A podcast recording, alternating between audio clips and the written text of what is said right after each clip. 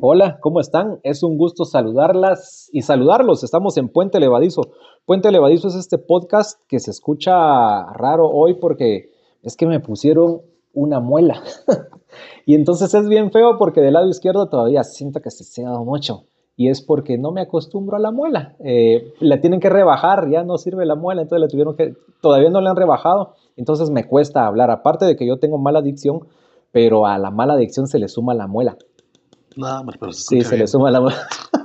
Es un gusto, gracias de nuevo por estar aquí. Eh, se- seguimos contando historias, eh, gracias por los, los últimos comentarios que he tenido con las, invitas, las invitaciones bonitas con Gloria Osiris y, y don César Nájera. Tuve una retroalimentación con él, nos escribimos por ahí por WhatsApp y él muy contento de, de que ustedes se hayan tomado el tiempo. Yo le he visto ahí las reproducciones y les agradezco mucho, mucho, mucho a ustedes por, por eso bonito que me dan, eh, no solo los comentarios. Recuerden, pueden dejar, los comentarios allí o responder las encuestas que están en Spotify.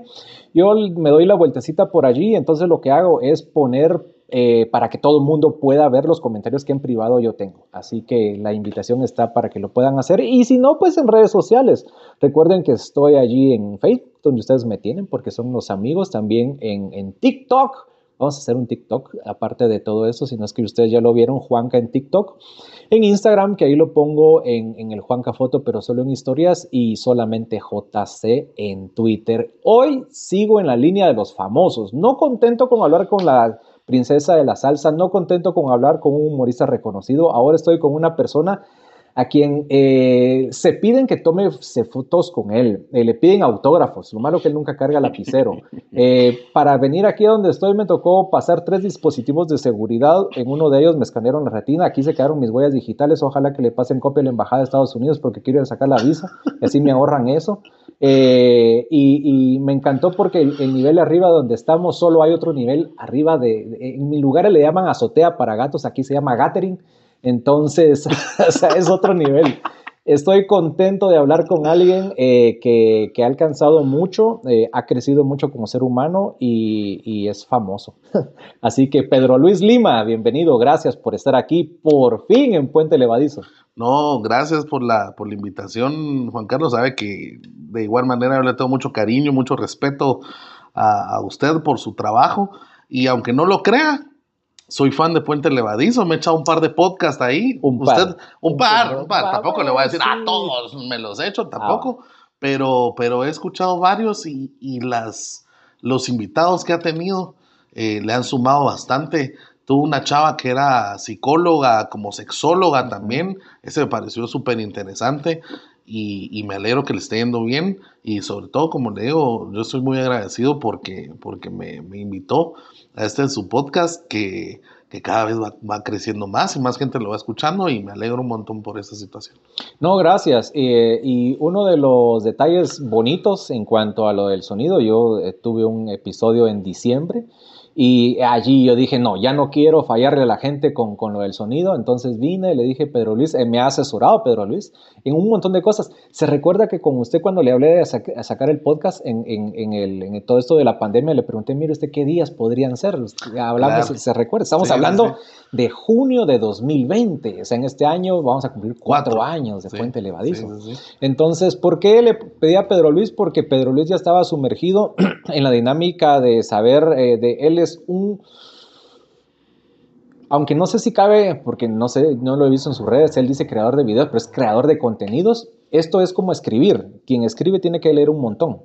Y entonces Pedro Luis, para tener las ideas novedosas que tiene, que aportan los diferentes programas que, que ha tenido a su cargo, eh, para ser creador tiene que ser un consumidor. Y entonces, entonces sé eh, que él, él- él tiene mucho conocimiento. Yo le preguntaba eso, mire qué días, él me sugirió la periodicidad. O sea, mucho de eso bonito que ha funcionado en Puente Levadizo es gracias a usted.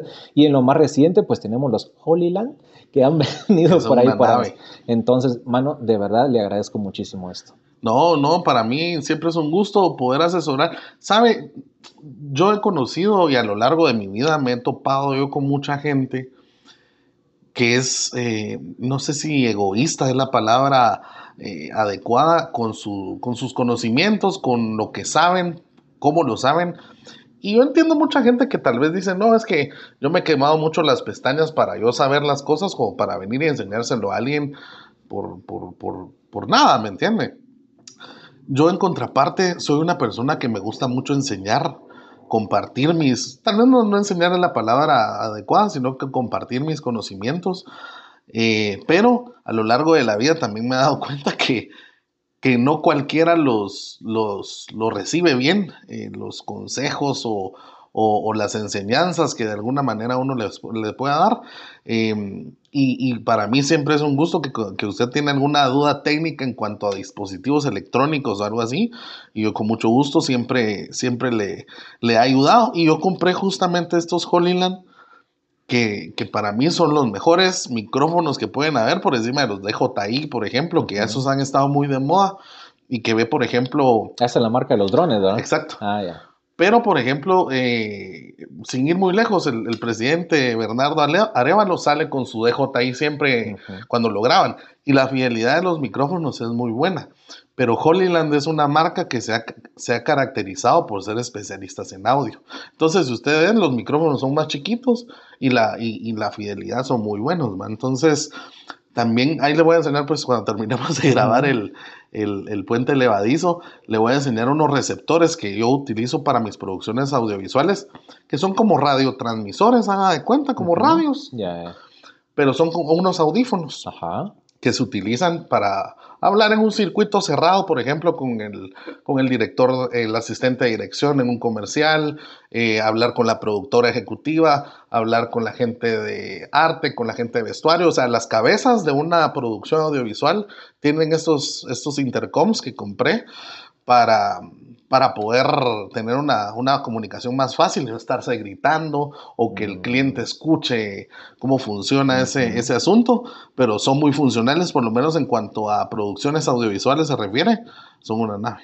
Ahí se los voy a mostrar. ¿Y esos también comprados por Amazon? Los compré por Amazon también. Vaya, en el caso eh, suyo, eh, hay una, ahí no le voy a hacer publicidad gratis a los de aquí, ¿verdad? Porque sí, sí es que sí encontré los Holyland en otro lado. Ah, ok. Ya cuando uno viene, compara precios, eh, con usted también me había dicho, mire, es que las cosas salen más baratas en Amazon. Tengo una amiga que escucha también el podcast y me dice, yo he comprado tenis y me salen más baratos por Amazon. Y el dilema es de que yo tengo tarjeta, tengo Amazon, pero no sé cómo traerlos. Exacto. Ya, y entonces eh, yo he visto, usted tiene, no sé si un año más o menos, o, me recordará, la empresa, usted tiene una empresa que se dedica a eso. Eh, eh, primero recuérdeme el nombre. Piwish. Piwish. Piwish. Piwish-GT, así lo pueden encontrar en Instagram y es como la única forma por donde nos pueden, por donde nos pueden encontrar.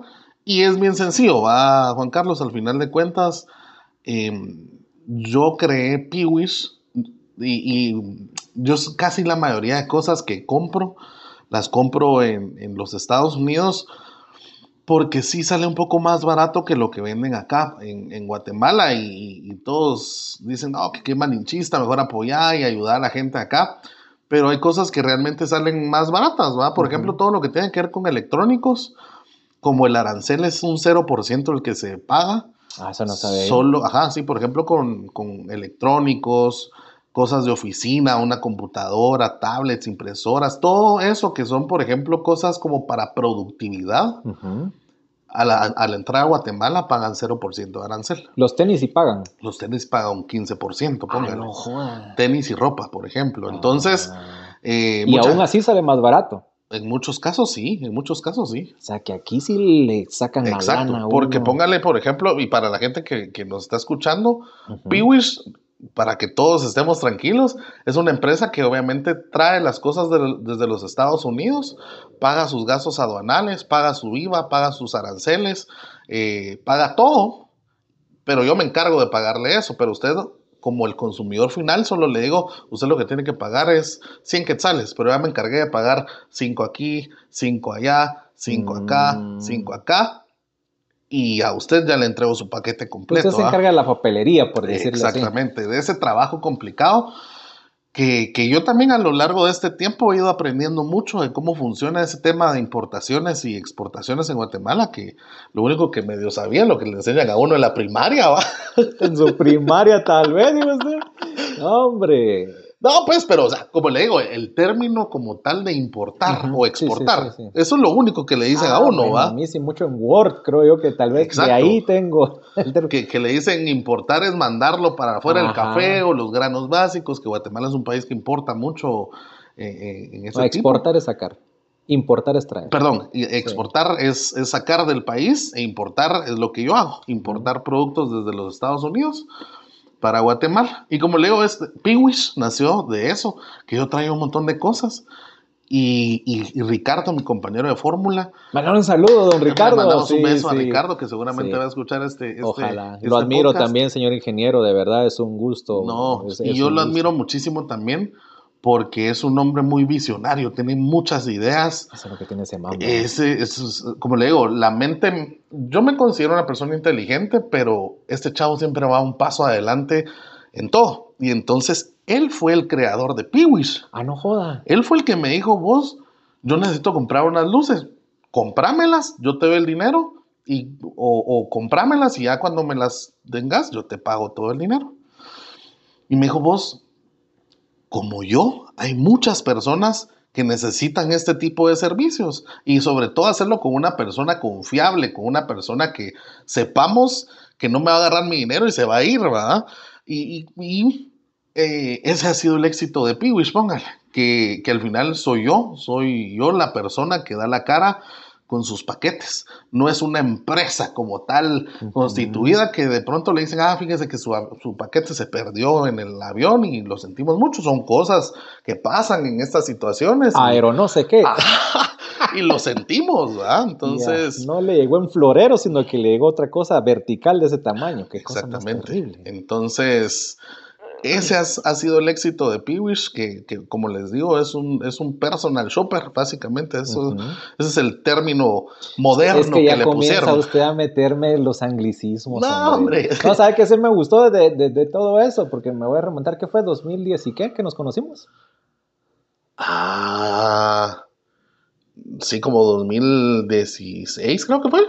Más o menos. Va con 2016, imagínense, eh, Pedro Luis era un patojito, yo era alguien que apenas también estaba intentando conocer cómo era el tema de los medios. Yo entré. ¿19? Yo no, hombre. No, no, no, no, o sea, más anterior, sí, no, 2016, no, sí, para eso yo ya estaba en, Reforma 10, sí. No, yo entré a trabajar en Emisoras Unidas en 2011.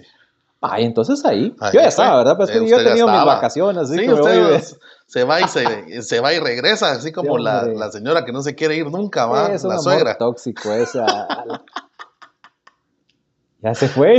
Sí, se fue. Y se fue, pero ¿qué le diremos? Ah, la gran, qué terrible. Eh, usted lo van a, le van a ir a jalar las patrullas. No, hombre, es que usted también me la deja ahí picando, entonces no, no, no, no, no, no, no. pero sí ya tenemos años de conocernos, pues. 2011, madre santa, y 2024 va a ser ya. Sí, pues bueno, le, le hacía todo ese eh, eh flashback porque era, era conocer, era aliarse dos cosas. Uno, en un, medio conservador con la tecnología de pronto mediano de punta para su momento.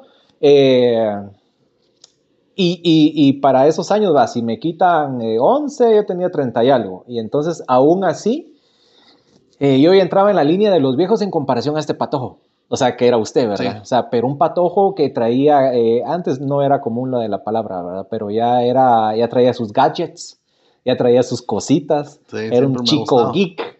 O sea, y entonces yo decía, ah, la gran, qué cabrón, ¿verdad? O sea, él fue el primero que me estafó, que me estafó, que me vendió. No, ahí está. Ahí está el iPhone. No, no, no. Ah, la un excelente precio.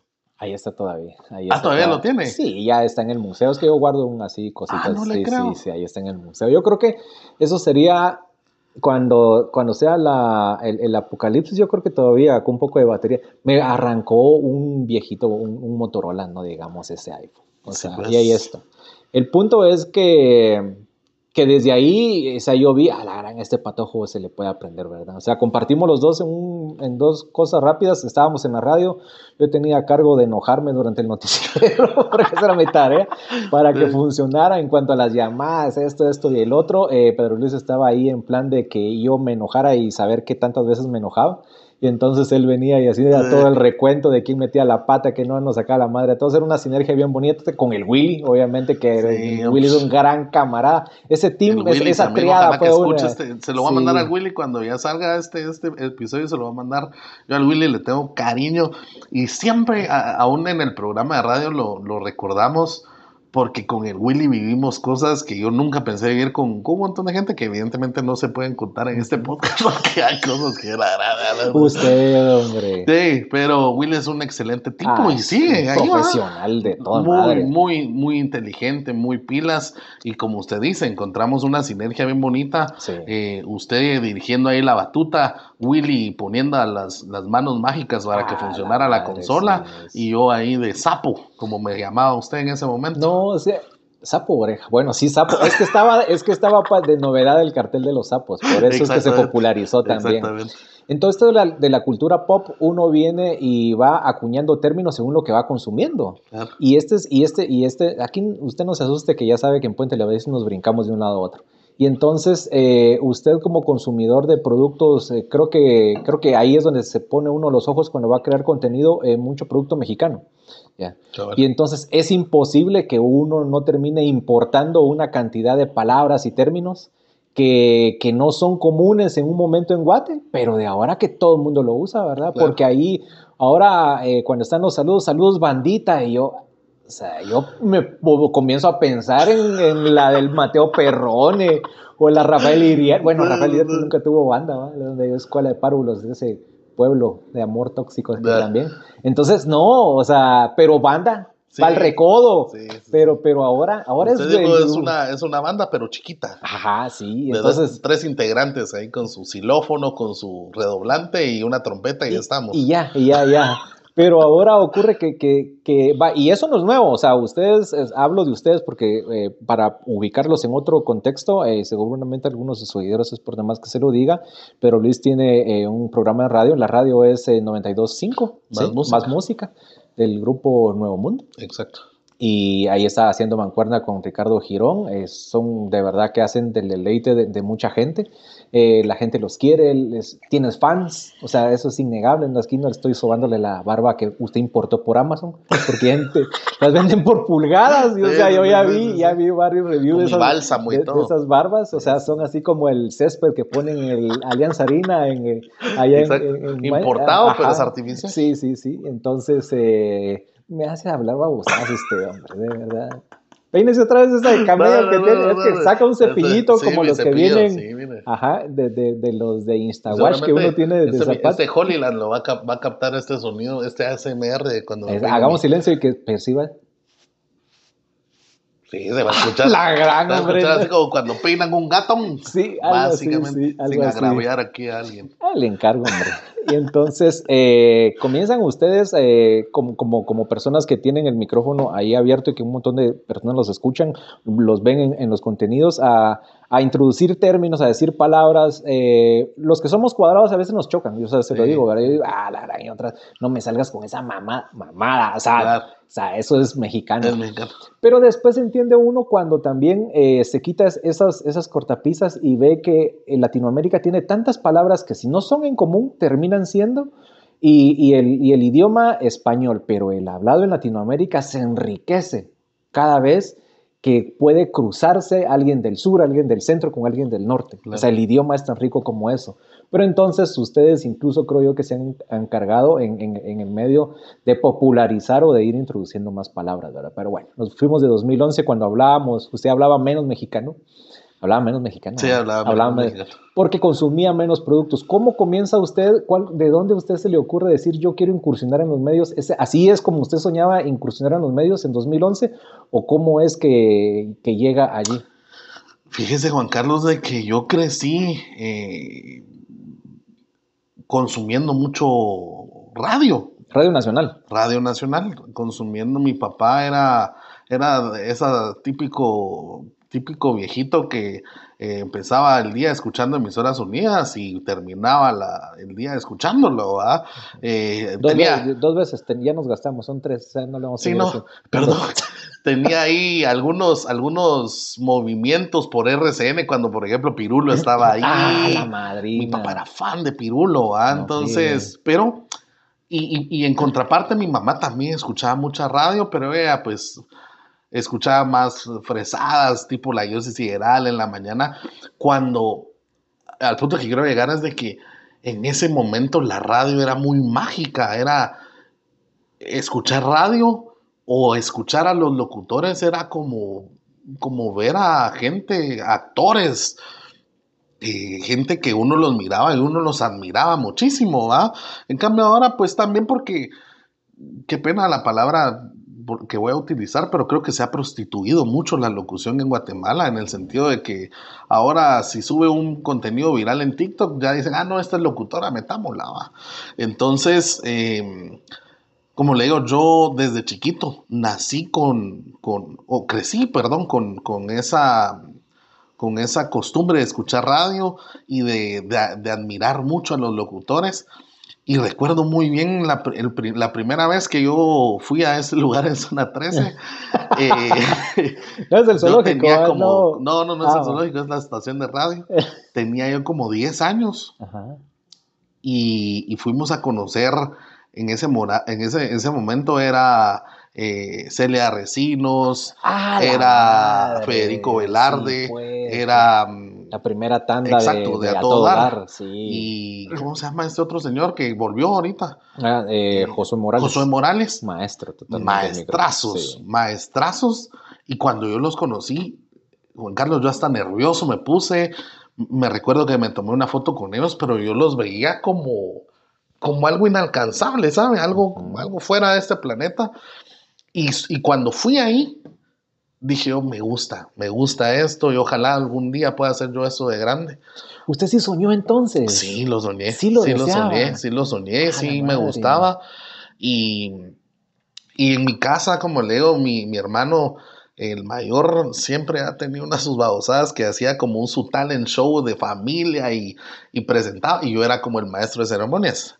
y él era como el productor que con luces y que hacía un su camerino, y de hecho a eso se dedica ahora. Entonces, como le digo, gracias a Dios hemos sido afortunados en, en decir, crecimos soñando algo y hoy por hoy lo cumplimos. Mi hermano mayor Em, trabaja en hospitalities de, o camerinos, si le quiere llamar, de eventos grandes en México, por ejemplo, el EDC, el Pal Norte, el Corona Capital, todos esos festivales que llevan miles de artistas, mi hermano trabaja ahí.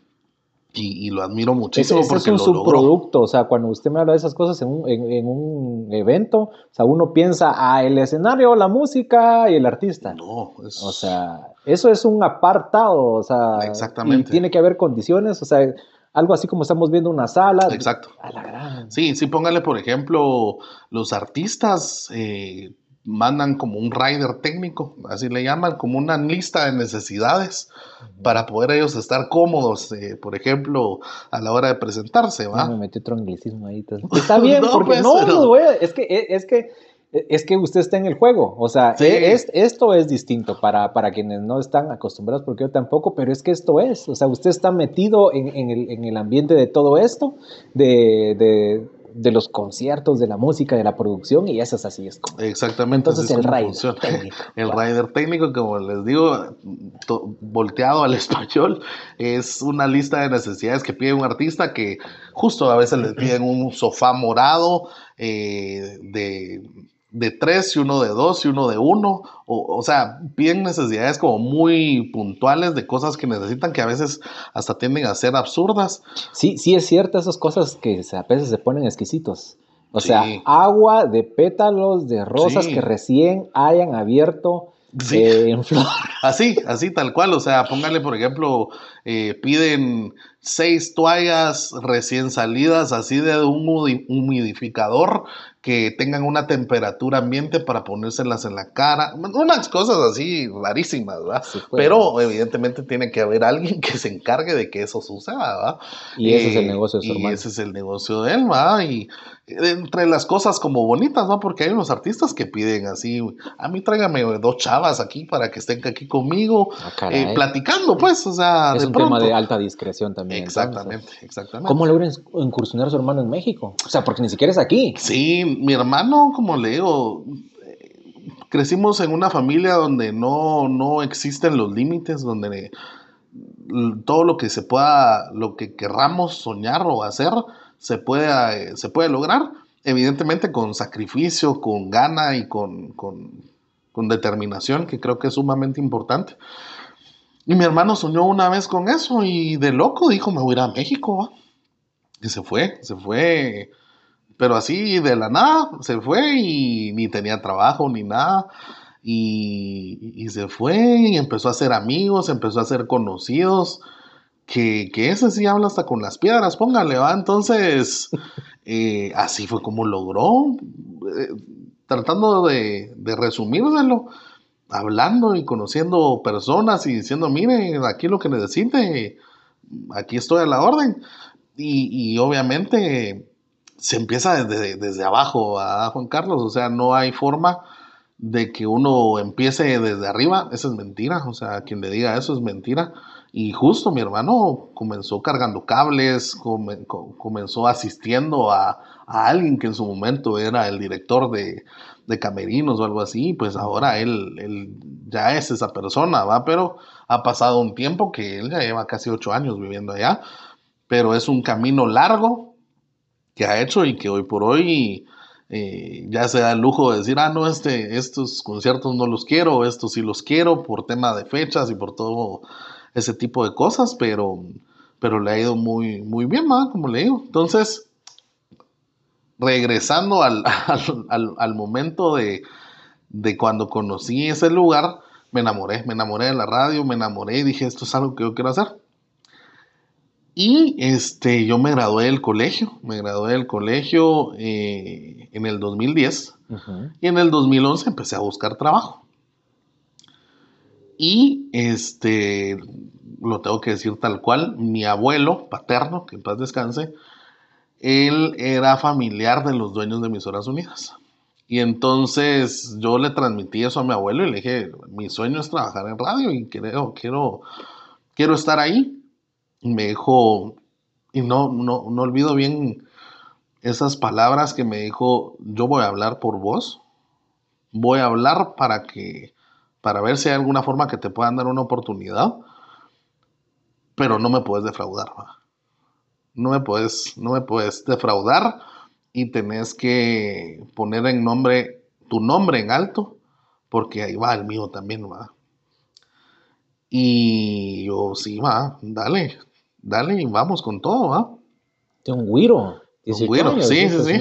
Sí, un güiro que, que sí, no, en ese momento, como leo, yo no sabía como cuál era mi rumbo. Eh, yo creo que todos los seres humanos, y por eso siempre lo, lo he platicado yo, hasta en el programa de radio, que es bien difícil a los 18, 19 años decidir, por ejemplo, una carrera universitaria, porque uno a veces no sabe qué onda sí, esa edad. Sí. Entonces, pero como le digo, yo sí tenía la idea que era una necesidad para mí trabajar. Y entonces mi abuelo fue y fue a hablar con ellos y todo, y le dijo, bueno, le dijo, pues yo con mucho gusto le doy chance, pero aquí tiene que tocar, tiene que picar piedra desde abajo y, y llegar, va. Y entonces aquí es donde llega el momento que, que, que Juan Carlos me, me, decía Sapo, porque yo entré ahí, la, la, ¿cómo se llama? La plaza se llamaba Monitoreo y Seguimiento de la pauta comercial de Ajá. emisoras unidas, ¿va? De, de, la frecuencia 89.7. Y mi, ta mi, tarea y mi trabajo Ajá. era eh, marcar los horarios en los que pasaban los cortes comerciales, las menciones, eh, todo de toda la pauta, todo el tema comercial que, que ahora ya hay agencias que se dedican a, a eso, a escuchar en qué momento pasa la pauta y todo para, para decir, ah, sí lo pasaron y a poder seguir pagando eh, la factura publicitaria de esas frecuencias. Y así fue como empecé. Eh, empecé a, a, trabajar ahí y me encantó. O sea, ahí fue donde terminó de, de gustarme mucho más. Y como le digo, tuve la, la, oportunidad de rodearme con gente muy buena. De Juan Carlos, eh, de, de, Marco Tulio y Puerto, fue muy buena persona conmigo. Eh, Luis Felipe en su momento también fue un muy buen maestro que, que él también me, me, enseñó muchas cosas sin, sin, sin esperar nada a cambio.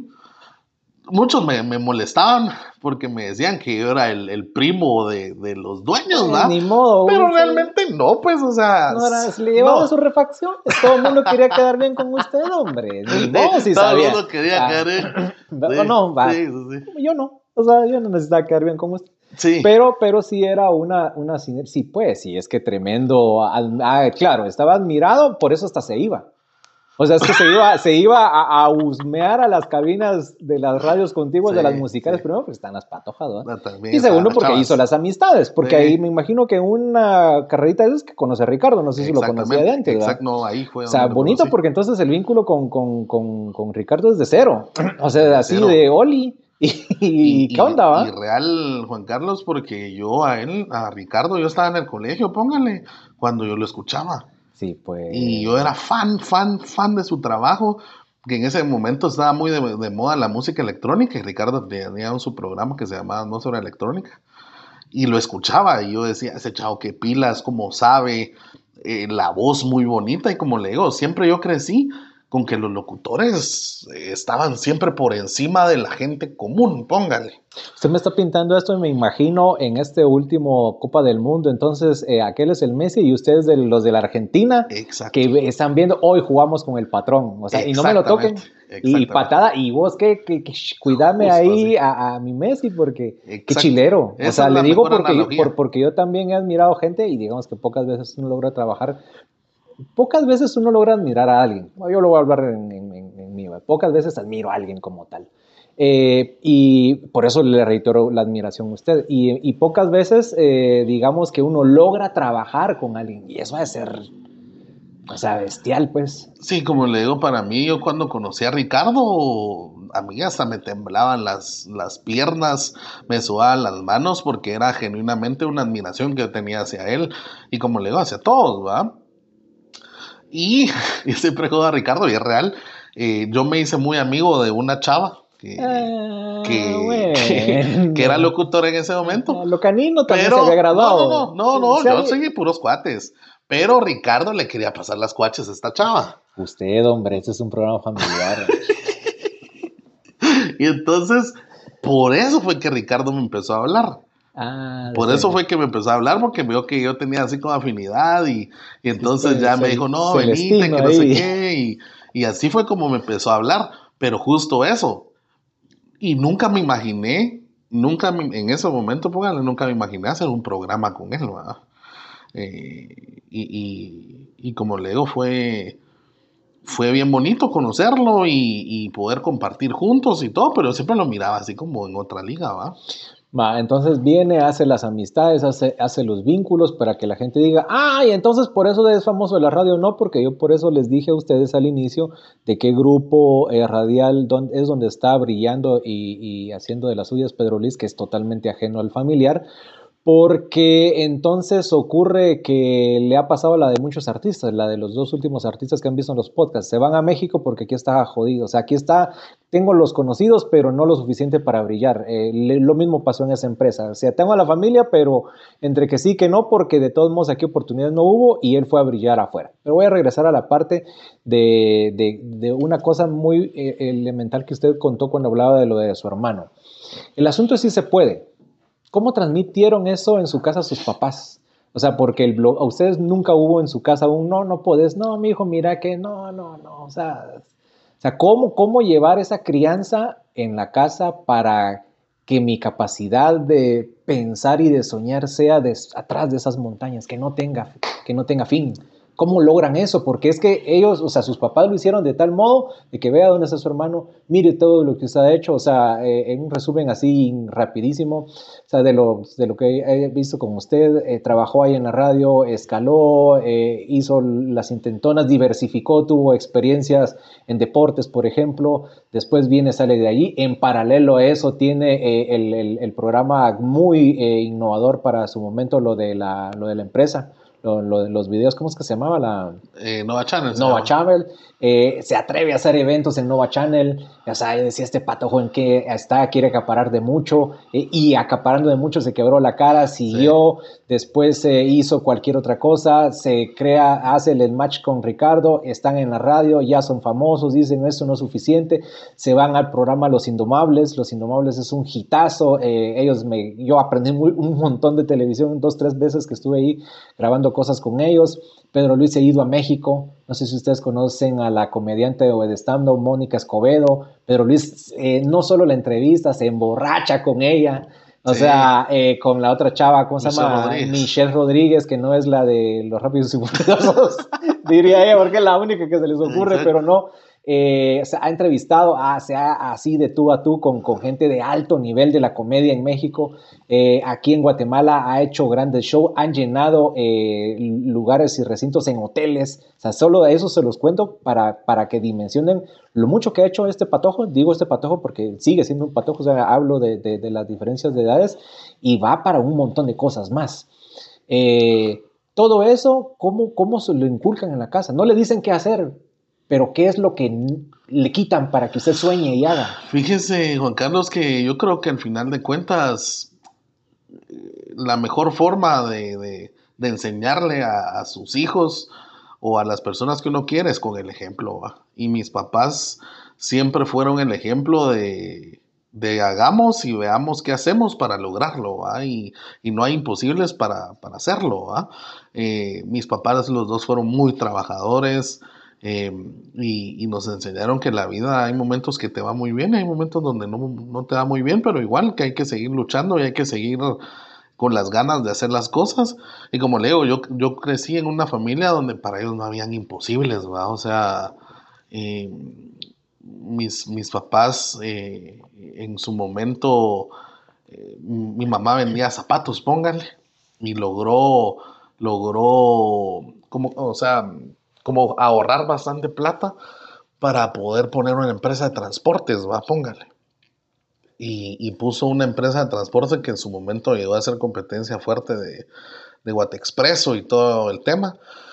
Eh, entonces a lo que quiero llegar es de que ella un día dijo yo quiero esto, lo, lo intentó y lo logró y al final pues se queda con que lo logró, tal vez no terminó de la forma que ella quería, pero, pero lo, logró, ¿me entiendes? Entonces yo crecí en, un hogar donde nunca hubieron un, ah, pero es que, no hombre, centrate en esto y mejor dedícate a estudiar medicina, ponerle o algo así, porque esto no te va a dar dinero o algo así. Mis papás siempre nos apoyaron muchísimo a, nosotros y también crecimos en una familia que, nos gusta mucho el arte. Eh, yo, tuve un tío que se llama Javier Pacheco, que era un excelente vestuarista y director de obras de teatro.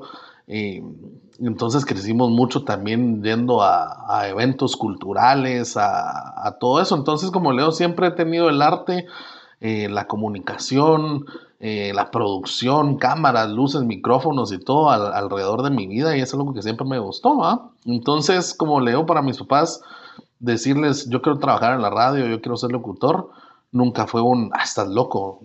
No, ¿va? o sea, siempre fue, dale y lucha por eso. O sea, trabajar para eso. Y, lo más importante que me enseñaron mis papás también es de que no iba a ser fácil. Porque muchas personas hoy por hoy ven famosos o ven locutores o ven otro tipo de personalidades que tal vez han encontrado el éxito de una forma muy rápida, ¿va? Eh, pero pero es, eso pasa uno en un millón, póngale, ¿va? A los, a los que no contamos con esa misma suerte, que somos la mayoría, nos toca trabajar duro para lograr nuestros sueños. Entonces, como le digo, yo crecí en, una familia donde siempre nos apoyaron, donde nos dijeron, delen y, no importa qué. Y, y eso es para mí como mi escuela y de que si me caigo me levanto. O sea, si me caigo y algo no funciona, pues no pasa nada, agarro mis cositas y me voy por otro lado. Y esa ha sido mi, mi, mi, forma de ver las cosas. Como usted bien comentaba, eh, hubieron cosas en mi vida que no funcionaron, pero me dieron la, la experiencia y las herramientas para saber dónde sí va a funcionar, ¿verdad? No todos los proyectos tienen que ser exitosos, pero Luis. No, no, no. Yo he tenido muchos proyectos que han sido un fracaso. Como se lo digo así, con, todas las de la ley, ha sido un fracaso. Pero esos fracasos me han enseñado a, llegar a conseguir el éxito, ¿me entiendes? Y eso es algo que mucha gente no logra entenderlo y es mucha gente que se frustra Y como le digo, para mí también es frustrante porque soy humano, no, no me creo superior a los demás ni nada. Me frustró, me dolió mucho.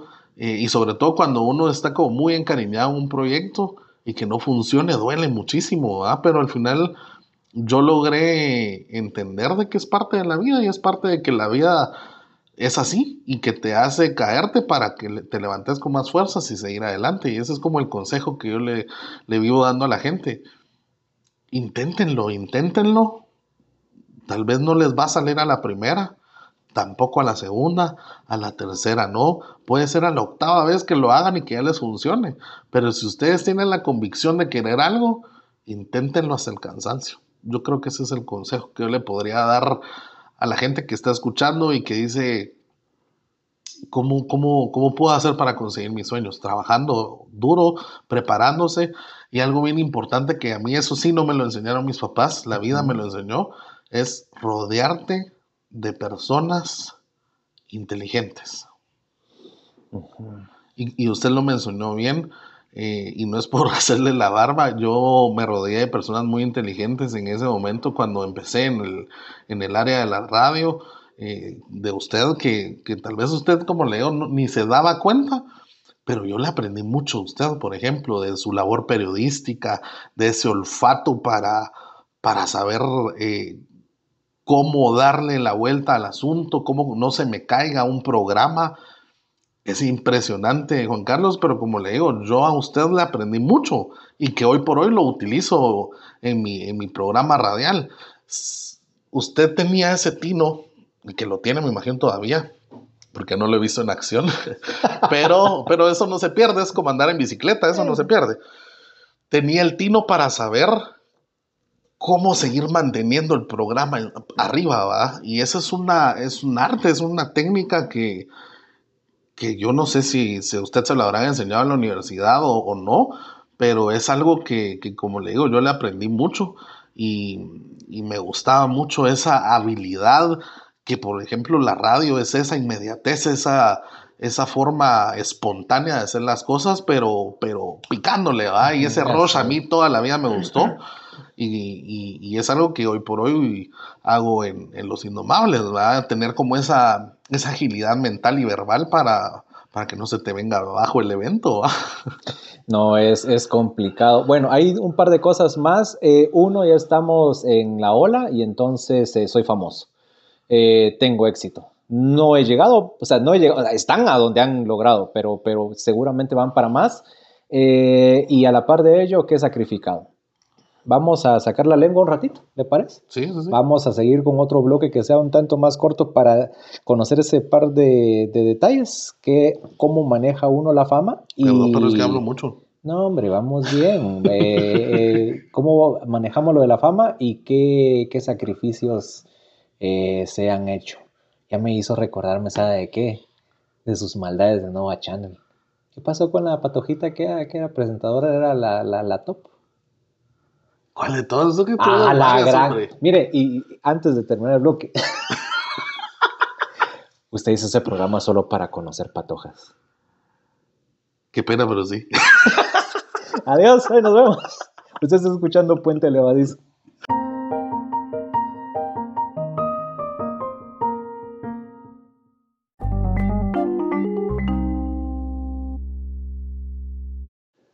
Continuamos en Puente Levadizo. ¿Puedo hablar de la vista, Pedro Luis, que tenemos? Claro que sí.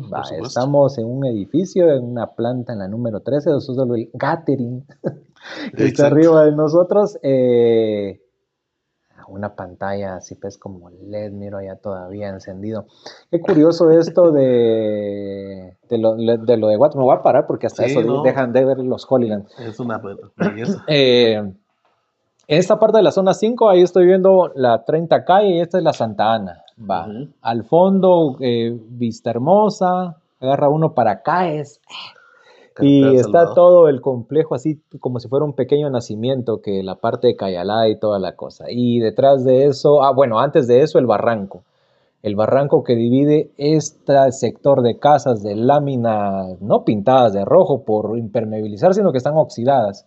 Y del otro lado, eh, pues la ciudad, esto es Guatemala, esto es cualquier parte del mundo. O sea, a veces uno, uno se admira, va, dicen, no, que un barranco es la línea entre la pobreza y la riqueza, la desigualdad en Guatemala, la desigualdad está en todo el mundo y eso es una cosa triste. En todos lados. Hay una, acabo de exponerme, le cuento, a una película, eh, ah, la gran, yo sé que ahorita con lo de la gala de los Oscars y toda la cosa, voy a mandarle un saludo a David Lepe, que es el genio ahí junto con eh, Gabriel Arana y, Luis El Pato. De, ellos tienen un podcast y, de verdad que estoy esperando a ver si hacen algo por ahí. Los Goonies ya están viejos, eh, relatos de la cultura pop. Muy bonito el podcast. Y entonces eh, estábamos en la, en la, ola de vamos hacia los Oscars, creo que va a ser en marzo, ¿verdad? Entonces uno como loco viendo a ver cuáles son las mejores películas. Yo no he visto todas he visto muy pocas. He vi Oppenheimer y pues ni modo, ¿verdad? Toda la mara va con ¿Qué le pareció Oppenheimer? Ah, es, muy impactante. Se la voy a... Eh, lo que pasa que con las, las, películas de Christopher Nolan son como cuando usted va no solo tarde, sino que en la hora pico en el transmetro. Ya. y entonces apúrese, lo van empujando, lo van empujando, lo van empujando y va toda la bulla, pum, pum. o sea, es una cosa que es un trip y pueden ser tres horas porque por un momento fue cansado, pero emocionalmente lo empuja. Eso es, o sea, eh, vi la, la... ¿Y su ponderación de 1 a 10 para Oppenheimer, cuál sería? sí, yo nunca le doy un 10 a nada. Nunca le doy un 10 a nada. No, en, la, época, en la época de, catedrático me decían, a la Lick, ¿usted por qué nunca me pone un 10? No, pero ni yo me pondría un 10, le digo yo. Y en mi ser magnánimo, tal vez les pongo un 9, así de buena onda. sí, le, Ah, mira, es que es bien relativo. Después de la experiencia que tuve en la U, entiende uno de que lo de ser yuca, primero que no le deja nada. Segundo, de que, porque después yo hablé con alguien que yo tenía referente y le dije, mire, Lick, ¿qué hago? Porque uno de Lick siempre va con otro Lick. Entonces, eh, los alumnos están así, ¿será que yo soy el que ya me entró la vejez de decir que los patojos no se esmeran? No, no, me dijo, los patojos ya no se esmeran ahora. Y si en un lugar usted tiene que poner la mínima para que pasen, hágalos pasar. Ah, la gran, pero entonces el parámetro, así es la cosa, así está la educación ahora yo. Entonces, si ustedes creen que ganaron y que están graduados porque son buenos, es mentira. Lo lamento, pero así es. Y si no, sí, en, serio. Y, si, y, si, no, o sea, pongámonos todos un día a hacer una prueba y nos ponemos a escribir sin el corrector de Word y todo, y yo les voy a enseñar ahí que se graduaron por gusto. Pero bueno, no voy a entrar a problemas. no, pero sí, tienes razón. Eh, ah, bueno, eh, sí, le pondría del 9. ¿A un 9? Sí, a, la, a, la, Oppenheimer sí, sí le pondría un 9. Eh, le pondría tal vez, es que sabe que es el problema, que en la misma línea, pero con otra vertiente, le pondría tal vez un 9 también a Asesinos de la Luna, pero es que son dos propuestas diferentes. Ya, porque Scorsese puede ser brutal con imágenes o puede ser brutal con el relato. Y aquí es brutal con el relato. Exacto, y eso es lo que yo le iba a decir, que por ejemplo, Christopher Nolan tiene esa característica de que el carro va andando y te tenés que subir. En cambio, eh, Martin Scorsese es esa persona que hilvana, o sea, deshebra mucho las... Mucho detalle. Ajá, mucho detalle. Y es lindo. Y que lindo, es lindo también. O sea, a mí me gustan las propuestas de los dos, pero si, si, si, si usted me pregunta quién es mi director favorito, es ese Christopher Nolan, porque el chavo, aparte es contar historias y aparte es cómo contarlas, ¿verdad? Y ese chavo, aparte de que tiene una, una, mente brillante, cómo las cuenta. Y, que te va contando, pero te va sacando de acá atrás también para meterte información. es impresionante. Es, brutal, es lo que hace con la música también. Por ejemplo, una película que lo lleva uno a tope es la de Dunkerque. O sea, es lo mismo, uno está escuchando pum, pum, pum, o sea, es, es, demasiado. Y ya venía uno eh, entendiendo cómo hacía las cosas con la trilogía de Batman, ¿verdad? para mí, yo me caso, esa es para mí, esa es el, la, de Batman, eso es. Y, y, y pues bueno, eh, es difícil decir quién es el, eh, porque todo es subjetivo, ¿verdad? Usted, para comenzar, usted ni yo no somos ni eh, críticos de cine, ¿verdad? somos así gustosos de Somos eh, aficionados nada más. Pero entonces, por ejemplo, yo veo Asteroid City de Wes Anderson y a la gran, o sea, primero no la entendí, después hasta que la entendí cuando yo intentaba cruzar datos con, con David, mira, si esto, si el otro, eh, y me encanta, o sea, ver una película de Wes Anderson es, eh, es estar preparado también para una buena narración, eh, pero es, al, es alocado. Uno necesita. Bueno, le cuento todo esto porque veo las diferencias de las clases sociales y vi ayer la de Pobres Criaturas. Ay, ¿qué tal está? Eh, como todo es subjetivo, yo ahí sí le saco el 1 y el 0 así, mire. Ah, no le creo. Para mí. Pero claro, esa no va a ganar, tal vez va a ganar, tal vez vestuario, tal vez va a ganar, tal vez la chava, eh, Emma Stone hace un, un, un papel Dicen que es brutal la actuación de Emma Stone en esa, en esa película. Digamos que a mí me gustó mucho. ¿Verdad? Mire, qué eh, pena preguntarle dónde la vio, ¿la compró pirata o qué? Porque yo no he encontrado la película. Si va a las salas de cine, ahí está. Ah, está en las salas ah, de sí, cine. Sí, sí, o sea, ¿Y usted fue al cine a verla? Sí, sí, sí. Ah, mira qué gato pretencioso. El, no, y sabe qué interesante con lo que estábamos hablando del, de no, no, con el taxista cuando vine para acá estábamos hablando de cómo es difícil de conectar con lugares, que si uno usa el transporte público tiene que tener más tiempo de antelación para ir a alguna cita. Claro. Entonces yo tenía función once y media que le había calculado de domingo, dije domingo, no va a haber mucha demanda de bus. Bah, y para salir de donde estoy me fui caminando al Cerrito del Carmen para utilizar la parada del Transmetro que me llevaba para allá, para el comercial ese de la zona 18 entonces yo tenía que calcular, primero echarle los 12 minutos más o menos a pie de ahí para allá y de ahí otros 10 conjugando con mi ansiedad para ver a qué horas pasaba. Yo ya estaba ahí, dije, si llego a las 11 ahí no importa, el bus se va a tardar unos 12 en llegar y de ahí para allá son 5 monazos, ¿verdad? Y, pero feo, no me quise llevar en el teléfono, porque dije, si no voy a pedir Uber, ¿para qué me voy a el teléfono? Yo iba así a la de antes. Sí, pues. Y no pasaba el bus y tres rutas 6 que van a la zona 6 y este ruta 18 no llegaba, pero la cosa es que llegué, 11 y 25. Igual ahí como cuando le da la gana, pasan la película, ¿verdad? Y no habíamos ni 10 en la sala. esa película va a estar unos 15 días. Sí, hombre. O sea, no va a estar. No es del gusto, eh, no es para niños, eh, no es para adultos cuadrados mucho sexo y mucho... Sí, sí, sí, uno siente el... el, el, el sí, el aroma. Sí, uno se, siente el calor en esas habitaciones, o sea, uno siente ahí que aquí huele a, a eso. Entonces, eh, sí, eh, pero no es esa la dinámica. O sea, eso es lo visual, claro. pero la, la película no, es, no es, la... es una metáfora de todo. Eh, es, es, muy atrevida la apuesta. Si no gana, yo lo entendería, pero a mí como cine me gustó, como pieza de cine me gustó. Ah, y la podría sobre las otras, sobre todo porque cuando yo pienso en cine, eh, pienso en el recurso del cine. No digo, no tengo nada en contra que el cine sea utilizado para contar historias, como ayer también vi esa, la de Sociedad de la Nieve. O sea, hay hechos históricos, son dramáticos hay hechos históricos biográficos que son dramáticos, una película de Churchill, por ejemplo, ¿verdad? Eh, eh me encanta el cine para eso, pero el cine es fantasía. O sea, el cine es inventarse cosas, el cine es final feliz o no, el cine es eh, fantasía realista, el cine decirle, esa es la sociedad, pero con otra cara.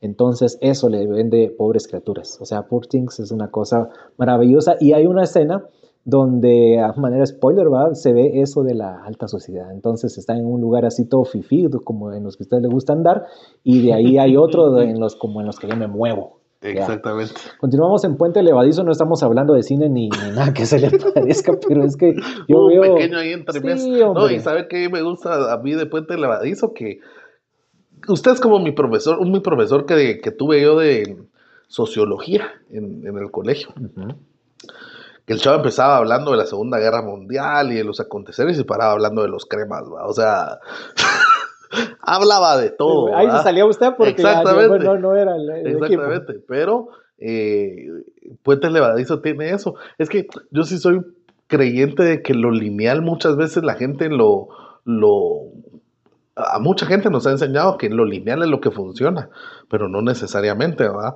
Y ahí volvemos a, por ejemplo, lo que hacíamos en la radio, en el patrullaje informativo, que no era, un, no era un formato lineal, que sino que tenía sus altas, sus bajas y retroceder. Eh, o sea, eso es como bien importante que no mucha gente lo entiende, ¿va?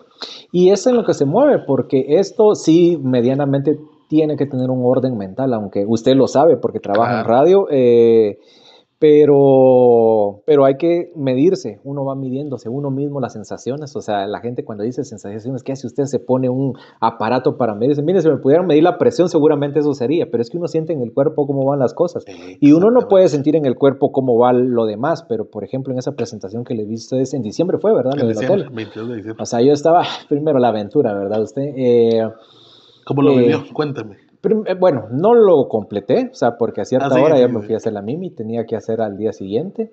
Eh, primero, gracias por la invitación. O sea, yo dos o tres veces en mi vida he estado en un lugar VIP donde casi que lo cargan a uno, eso fue lindo, ¿verdad? Eh, si no pagué, entonces no soy como los influencers que salen en lugares eh, como... ya va tirando Es que le voy a preguntar eso. Ah, bueno, le han dado, usted, esa, esa tele es del lugar donde usted sale en, Facebook, ¿no? Ah, no, no, no. ese, Ese, ese refrigerador no es donde usted sale. No, no, todavía ah, no he llegado a ese. el ingeniero tendrá uno de esos electrodomésticos en su casa, de ese lugar donde. ¿Sabe que una tienda de esas pusieron en Amatlán ya? Ah, sí. Ajá, sí. Ah, mire. Ahí a la par. Eh, creo que esos eran, eran los que me estaban haciendo bullying en el episodio anterior, pero bueno. Aquí en la San Juan yo compré un par de cosas cuando vivía por la floresta, ah, porque ahí está la, la grandota, creo ¿verdad? Ahí fue donde fuimos a nosotros a grabar. Ah, bueno, sí, pues, bueno, no sé, voy a ver si hay un... Ah, esa Oster creo que sí era ahí, pero bueno. Eh, nada que me desvíe, hombre, porque ahí se me olvida a mí de que, ¿qué estaba, de qué estaba... No, yo creo que se quería llegar al punto de que si nos habían regalado algo. Ah, no, que usted me regaló la entrada, pues no pagué, la entrada estaba bien, era para pagarla, pero no es porque no faltara, no respetara su trabajo, porque usted dijo, venga, no, no, no, no, Entonces, no. y eh, para, para darles un poquito de contexto a ustedes, así como yo le he dado algunas recomendaciones a Juan Carlos Ramírez, él también me ha dado muchas recomendaciones a mí y, yo no sé si usted se ha dado cuenta, pero yo he ido mucho con usted también cuando tengo dudas sobre si un formato puede funcionar o sobre qué podemos hacer. Eh, Juan Carlos Ramírez, eh, las malas intenciones, que es al, evento al que fue, eh, para darles un poquito de, de referencia, es un proyecto que lleva tres temporadas es un proyecto que yo creé eh, en solitario, pues. Obviamente yo lo hago con Ricardo Girón, que es, es, mi, es mi mejor amigo, es mi compañero de trabajo y que siempre ha creído por el proyecto, Pero si lo quiere ver de alguna forma, Ricardo es el líder de los indomables y yo soy el líder de las malas intenciones. Y eh, Las Malas Intenciones inició como un podcast como este, podcast tan precioso de Puente Levadizo, inició así.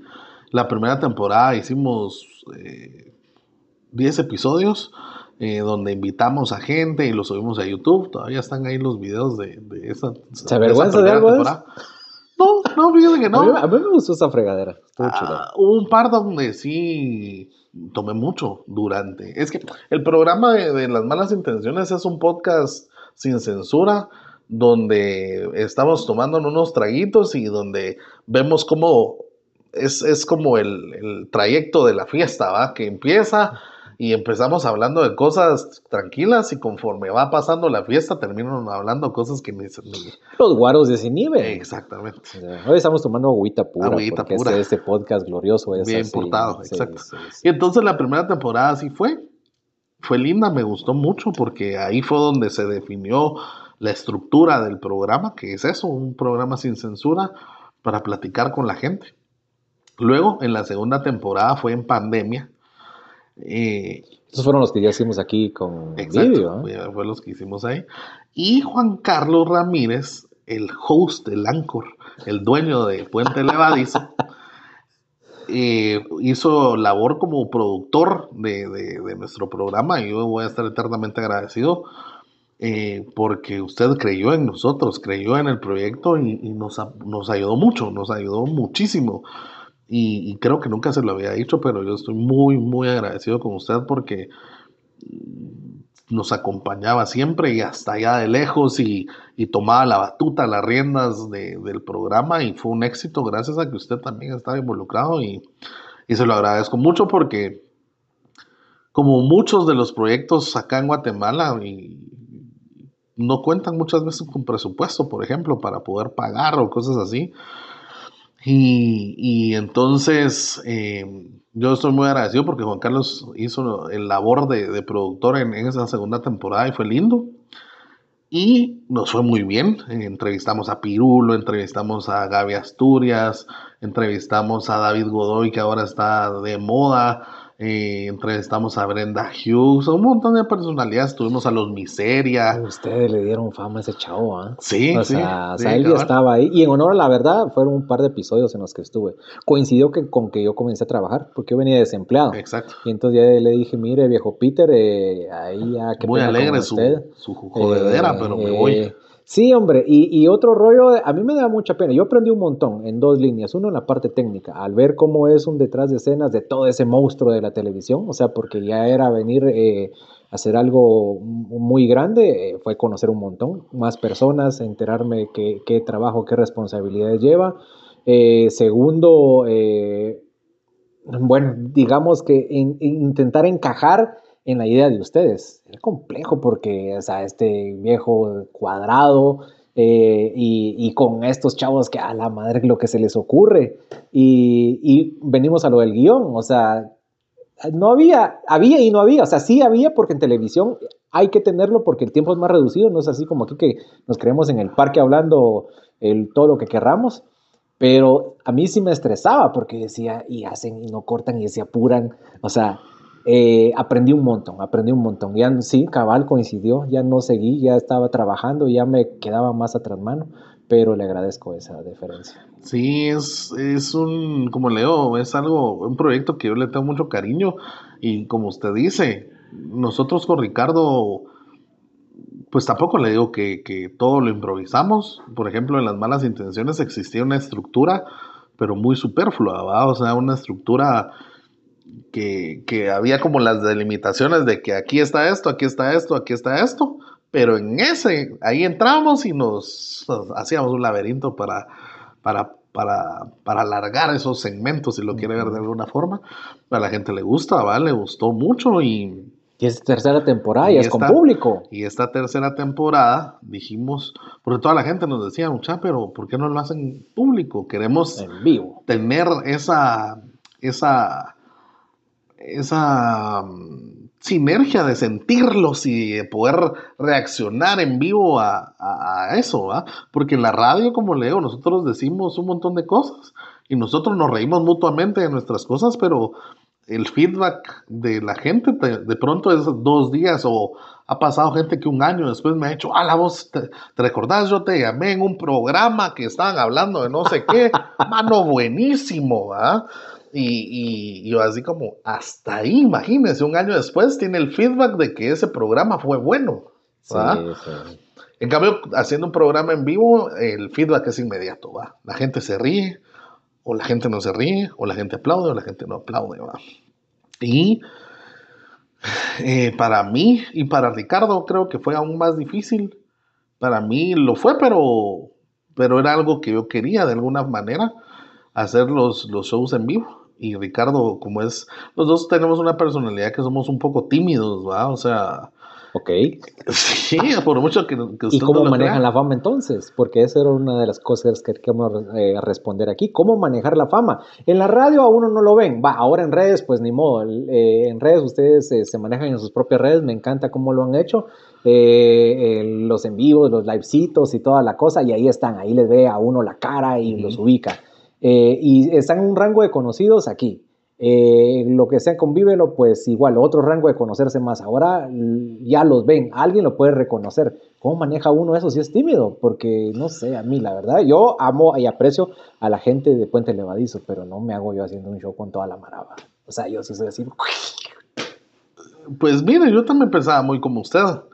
Y cuando lo hice, y sentir ese feedback inmediato de la gente es lindo, es bonito, es bien chileno. Em, como le digo, yo soy una persona muy introvertida eh, en muchos aspectos de mi vida. Ah, ese creo que ha sido el choque como más fuerte que he tenido yo con las personas que conozco. Porque usted me conoció, yo siempre he sido una persona muy seria, muy callado. O sea, sí tengo mis momentos de, de molestar o de bromear, pero no quiere decir que todo el momento, todo el tiempo esté así, por ejemplo. A no ser que sea la colo. ya, ya va el otro. Bueno, saludos. Saludos, colo. Nita, es, es Navidad. ¡Ey, respete! Ya dije con su mucho nombre. cariño, pero es con cariño. Le voy a mandar el episodio y ojalá que llegue. ¿Será que va a llegar hasta aquí? ¿Qué? Bien, yo digo que sí. Sí, ¿verdad? Sí, Le mando un besito porque es parte importante también de mi formación. Radial, pues, o sea... No, no, no, no, no quiero hablar de esas cosas. bueno, al punto que quiero llegar es de que siempre he sido una persona introvertida y las personas que me conocen como Juan Carlos en mi faceta normal, se pueden dar cuenta que yo no soy una persona que hable mucho, por ejemplo, o sea, hablo en la radio, hablo en los podcasts porque, porque, porque me gusta, póngale.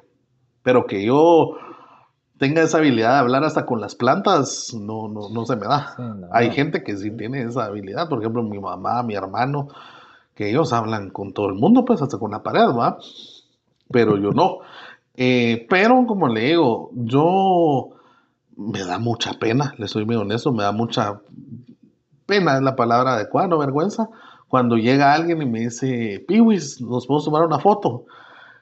Le juro que para mí es, es bien difícil, ¿va? es algo bien complicado y, y, que me cuesta manejarlo, pero trato de hacerlo de muy buena gana porque así como la gente te ama, te puede odiar en un momento. Ay, a mí me pasó, por ejemplo, con una banda de rock de acá de Guate, que yo los amaba y me moría por ellos y tenía todos sus discos y los escuchaba y yo mucha oigan, era, el, el, era como el predicador de esa banda y mucha oigan esto y era el distribuidor principal.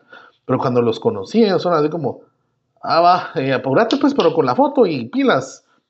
Y ahí fue donde dije yo, ah, ya no me escuché eso. No, es con los que iban a salir los cuentas la vez pasada. exactamente, con ah, ellos. ¿Sabe que desde ahí los bajé el pedestal?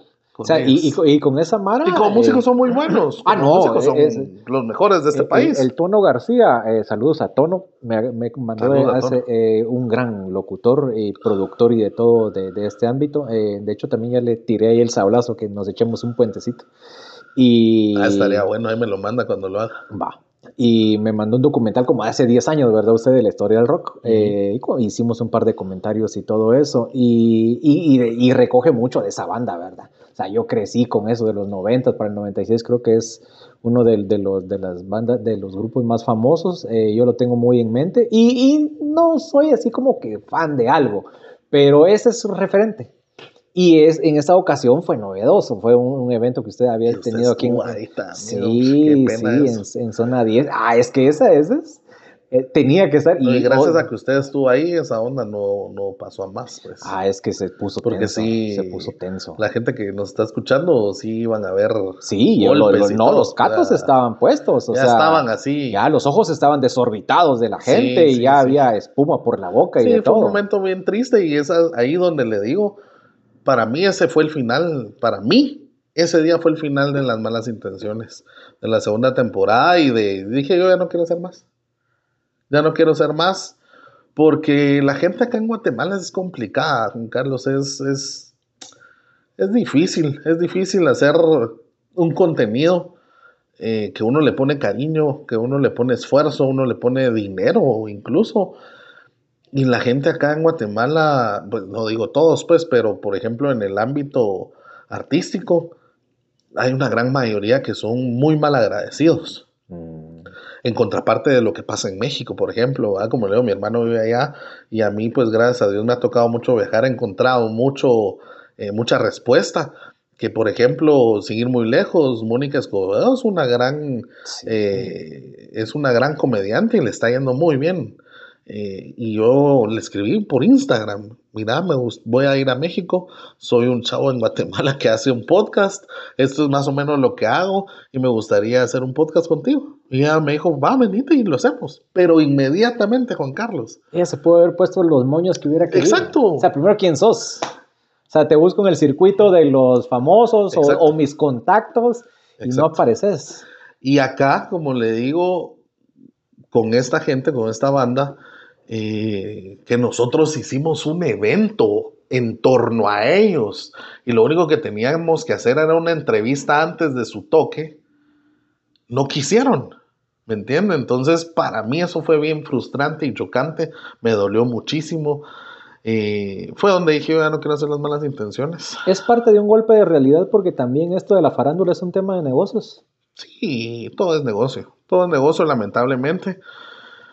Eh, o sea, las buenas vibras no alcanzan, lo bonito no alcanza. O sea, aquí hay vibras por medio, si no, no. Yo quise creer así, yo quise creer que, era así, Juan Carlos, y lamentablemente no. Eh, pues yo entiendo que todo el mundo tiene necesidades económicas y todo, pero como le digo, o sea, en México pasa que la gente o los artistas lo ven como una ventana de exposición. Y así es como yo creé en las malas intenciones, como una ventana de exposición para que la gente que escuche, por ejemplo, hoy va a venir gente que no lo conocía a usted por escuchar el podcast, porque me conocen a mí, pero les va a gustar su podcast y se van a quedar con usted. ¿Me entiende? Que conste que yo no me estoy colgando de su fama. No, no, no, no, no, no, no. Ni lo difunde, ¿sabes que no lo difunde? No, hombre, claro, que, lo, lo va a claro que lo va a difundir, está bien bonito, está, está quedando bien bonito el, el, el podcast y que en un momento casi me saca mis lágrimas por recordar a personas importantes en mi vida como mi abuelo, mi papá, eh, mi abuelita también fue, fue importantísima, pero al punto que quiero llegar es de que em, es, es bien complicado con la gente, con la gente del espectáculo del medio acá en Guatemala, que como le digo, a mi criterio les estoy dando una, una ventana de exposición para que más gente los conozca, los conozca a ellos y la gente que a ellos los conoce también vengan conmigo, ¿me entiende? Y se queden acá. Eh, y siempre creí que eso iba a funcionar, pero lamentablemente no es así, ¿va? Y entonces esta tercera parte, eh, ya con el público, es un reto mayor. Es eh, estarlo en un hotel, es no, es para que me cuente todas, eh, porque no ese es el objetivo de, cómo se hace toda esa logística, pero es hacer una gran logística. Entonces vengo yo, me llego con mi, entrada VIP, llego ahí a las mesas, me atienden con una súper sonrisa, fue genial, pase adelante. Eh, me dicen, ah, ustedes de los amigos del radio, yo no sabía ni qué decir porque no sé ni de amigo de dónde, o sea, de qué grupo. Yo digo, sí, y me ponen con una cantidad de gente que yo los reconocía porque los escuchaba yo mucho gusto, porque nunca los había visto y yo me sentí extraño, raro en un momento. Pues, ¿sabe qué, señor? Trae una hamburguesa, dos cervezas y con eso me tiro el show. Y entonces eh, no me lo gocé con la gente que estaba allí porque obviamente ellos dirían, ¿y ese quién es? Pues háganle cabrones porque por algo yo estoy aquí, ¿verdad? Eh, pero ya viendo allí, eh, imagínense ustedes un show donde hay una banda musical que viene reconocida, pum, toca, eran los, eh, los patanes. Los patanes. Sí, eh, y estaban con musicón y toda la bala. o sea, que yo tenga un telonero, o sea, eso ya me está dando pie a de que eso es un show grande. Ya, y vienen y, lo hacen con, con otro, una pareja, que sí son pareja. eh, ah, como Ricardo y yo, que amorosa. Sí, pues, o sea, ustedes son pareja amorosa, pero digamos que tal vez eh, en público. Ah, bueno. Ajá. Sí, tienes razón. lo sé y, lo entiendo. Hay unas cosas que por eso Purtings no ganaría adeptos en Guatemala. Ya, ya, porque aquí todavía hay demasiado fariseísmo. Sí, sí, sí. Pero bueno, hay dos parejas allí eh, y, contando eh, un show de radio, pero a otro nivel porque, porque van midiendo las carcajadas. Ahí sí tengo ese feedback voy midiendo el aburrimiento, porque hay momentos en que la Mara, ajá, ¿y qué más me vas a contar? Porque yo lo sentía, yo me sentía así como que feito, levanten pues cabrones, porque hay, pues, hay, un bajón, y yo no sé si ustedes lo sienten ya, pero yo como, a mí como público me da pena, porque yo estaba viéndolos y midiendo a la gente, y ya, pues saquen una puntada porque la Mara se está viendo el teléfono, porque esa es otra babosada usted. O sea, qué difícil. Eh, va, en un concierto, yo no, yo no soy de conciertos y no me imagino eh, a alguien con su teléfono que no sea tomando fotos y grabando. Yo no creo que un concierto la Mara, ah, voy a comenzar a ver, eh, no, pero ahí sí, más de alguno, cuando bajaba la energía, lo hacían y yo, puta, está distrayendo y de repente, ¡pum!, una puntada y ¡pum!, otra vez la emoción para arriba. O sea, saber medir eso es bien complicado. Y, tenían esos sub y bajas. Y para mí, hasta donde yo me quedé, fue muy chilero. Las revelaciones que le digo, hombre. Sea, usted dice, sí, es que a la gente le gusta el chisme, la carnita. Yo digo, wow, o sea, están cosas íntimas. Eh, no de sábanas, para que no se asusten, no, son tan pelados tampoco de eso. Pero, pero lo que contaban a, ese nivel eh, fue otro, otro rollo. O sea, la verdad, fue una experiencia muy bonita. Eh, y, así como ustedes son muy conocidos aquí, ustedes son X en otro lado. Por supuesto. ¿Cómo, cómo asimila eso? Primero, eh, hábleme del el feedback que le dejó a usted este programa y la segunda, cómo aceptar esa parte de la realidad que usted es bien X en otro lado donde esto no existe. No existen malas intenciones, no existen los indomables. Y es una realidad. Sí, totalmente. No, fíjense que eh, en, esta, en esta tercera temporada, como ya no, ya no queríamos hacer esto porque pues nos tocó como muy duro en ese sentido, eh, el final de la segunda, Pero, eh, pues al final lo hicimos, eh, decidimos hacerlo en, público. Empezamos, como le repito nuevamente, de a poco. Empezamos con 80 personas, luego llegaban 100, luego llegaron 120, luego subimos a 350 y estos últimos que hubieran 500 personas, ¿verdad? Eh, como le digo, cada vez más gente llegaba porque les gustaba el formato. Yo y con Ricardo tenemos esa, esa, esa, esa plática que no es que nosotros seamos muy buenos, lo que pasa es que tampoco hay mucho, hombre. Tan así será la casaca. Es que, es que Juan Carlos, o sea, póngale. la madre. No, cosas de entretenimiento acá en Guatemala eventos en vivo no hay mucho. No hay con qué competir como para que uno diga, sí, exacto, yo soy yo soy algo espectacular, pero es que no hay. A nivel de relaciones voy a hablar de no no no lo voy a decir mejor, no. No, hombre, bien, hombre. No, hombre, pero sacando la parte de, las sábanas, eh, bueno, ni modo, lo voy a escuchar. Es, pasa con eso, usted viene y tiene una relación con alguien desde lo afectivo, que es el buen trato, o lo carnal, que es lo súper sabroso. A mí me encanta lo sabroso. Y, entonces se encuentra con alguien que, que, le gusta eh, y le dice, mira, esto está bien sabroso con vos. Y yo siempre he manejado esta premisa y le digo, pero pruebe más. Claro. No es que yo no sea así, yo no digo que sea así, yo lo que digo es que pruebe más. Ya, no por, no por demeritar mis habilidades. Lo que ocurre es de que si yo no pruebo más, ¿cómo voy a saber que este es el mejor sabor? Exactamente. Y entonces, o sea, ustedes necesitarían competencia para saber dónde están. Exactamente. no hay. No hay, no hay. Y, de hecho, desde la humildad se lo digo, eh, y, seguramente pues este programa lo va a escuchar mucha gente. Eh, pasó con los Indomables. Los Indomables, el primer como horario era de 6 a 9. Y entonces nos decían, ah, no, pero es que ustedes no están de 5 a 8 porque en ese horario es donde está la mera mara que sí remata, ¿va? Mm. Y entonces por eso es de que nosotros pasamos dos años con ese horario de 6 a 9 y después los cambiamos y dijimos, va, démosle de 5 a 8 para ver qué tal. Y, seguimos, mm, con, toda la humildad se lo digo, eh, seguimos apareciendo en encabezando las listas de, del programa más escuchado de ese horario, por ejemplo, ¿verdad?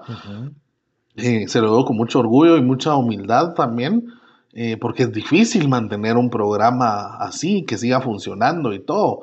Pero, o sea, competencia directa para nosotros, habrá un formato que, hasta lo quieran hacer parecido, pero no, no hay mucho, ¿me entienden? y lo hacen con dos hombres. Sí, sí, sí. No chingue. Sí, sí, la madre! Pero como es, les que eso, eso, saltó, rompió por completo el cuento, porque ahora en tres hombres, dijo usted, como aquellos que salen en, la venta de pollo. Ya. ¿Qué, hombre? Es que lo o, a escuchar. No, hombre, o eh, o lo hacen con una dama y un caballero. ya que uno dice, sí, qué rico eso, pero es que aquí era salido y uno dice dos, ¿para qué quiero dos? Sí, sí, sí. Pero, pero, lo toman muy bien hombres y mujeres. No, la rompieron, la rompen. O sea, el programa de los Indomables es, es, tanto para hombres como para mujeres, y le puedo decir en un porcentaje igual. Yo pensé cuando hicimos los Indomables que eran más hombres los que nos iban a escuchar. Porque mujeres tampoco es que seamos Chayanne y Ricky Martin, va, porque no va. Es por su melodiosa voz. No, tampoco, pues. Pero, pero a las mujeres les gusta mucho también saber cómo piensan los hombres, ¿verdad? Como para mm. entenderlos de alguna mejor manera. Eh, y siempre he creído que un formato bueno también sería dos chavas hablando, por ejemplo. A la gente le gustaría y a los hombres también y a las mujeres también. Pero a ese nivel de destape. Claro. Porque es que si lo llevan desde el fariseísmo, como te digo, eso es. Y, y, y, ahí quería llegar. Yo creo que para nosotros una competencia, y se los dejo ahí, quien quiera escucharlo, y háganlo. Dos chavas haciendo un programa muy parecido al de nosotros, ahí podría tener, podríamos nosotros tener esa competencia de decir, ah, o las oigo a ellas o oigo a estos otros dos, ¿me entiendes? Pero si hacen un mismo formato creyendo, queriéndonos copiar, porque nos ha pasado eso, ¿va? nos han dicho con frases, con el silbido que nosotros tenemos. Ah, la nombre. Por Dios, seguro por Dios, nos han copiado. Y yo pensaba que, porque la gente es cizañuda, es ponzoñosa, es mala. Y a veces lo hacen por joder o lo dicen por joder. Pero yo cuando ya lo escuché y, yo me pude dar cuenta que, nos estaban copiando con segmentos, con frases, con silbidos, ahí fue donde yo dije, es que mucha, y así es la vida, o sea, si usted pone un restaurante de papas y es bueno, si usted le pone un restaurante de papas a la par, aunque sea el mejor del mundo, la Mara va a preferir ir a lo conocido, ¿me entiende? Tiene que ser algo diferente para que vayan a los dos. Y eso es lo que la gente acá no entiende. O los directores de las radios no entienden, ¿va? Entonces han querido hacer una competencia para nosotros creando el mismo formato y no les ha funcionado, ¿va? Entonces, eh, es, como bien difícil ese, ese, ese aspecto. Y respondiendo a su segunda pregunta, que va conectada a esta respuesta también, em, yo creo que, que lo hemos aceptado. Yo, yo soy una persona que sí me pasa mucho y, yo no lo había visto, por ejemplo, con gente acá en Guatemala que va a un restaurante, o sea, yo casi no salgo, no me gusta mucho salir por lo mismo que leo, que igual tengo otro trabajo y todo el rollo. Eh, casi no me gusta salir a lugares públicos, pero siempre que salgo, más de alguien me reconoce, me pide una foto o algo así. Y si alguien no me reconoce, por lo menos está así como, vos ese gordo que está ahí es el de los indomables, va. Y así, se lo juro, y yo los escucho. Se lo juro, y yo los escucho. Y, y hay gente que le da vergüenza. Ya le echaron, la, me imagino que echaron en el programa la guasa del vos Inés como usted va. Sí, sí, sí. sí. Vos Inés, y es de gordo, es el de los indomables. ¿Cómo es que se llama ese gordo? Eh, y pasa, va, y pónganle seguir muy lejos. Me pasó algo bien chistoso este fin de semana.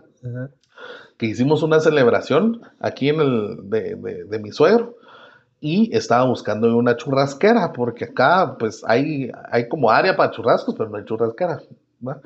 Entonces, bien ilógico, pero eh, escribí en el grupo de vecinos, hola vecinos, buenas noches, un día antes, va como buen chapín, dejándolo ah, todo a la última hora.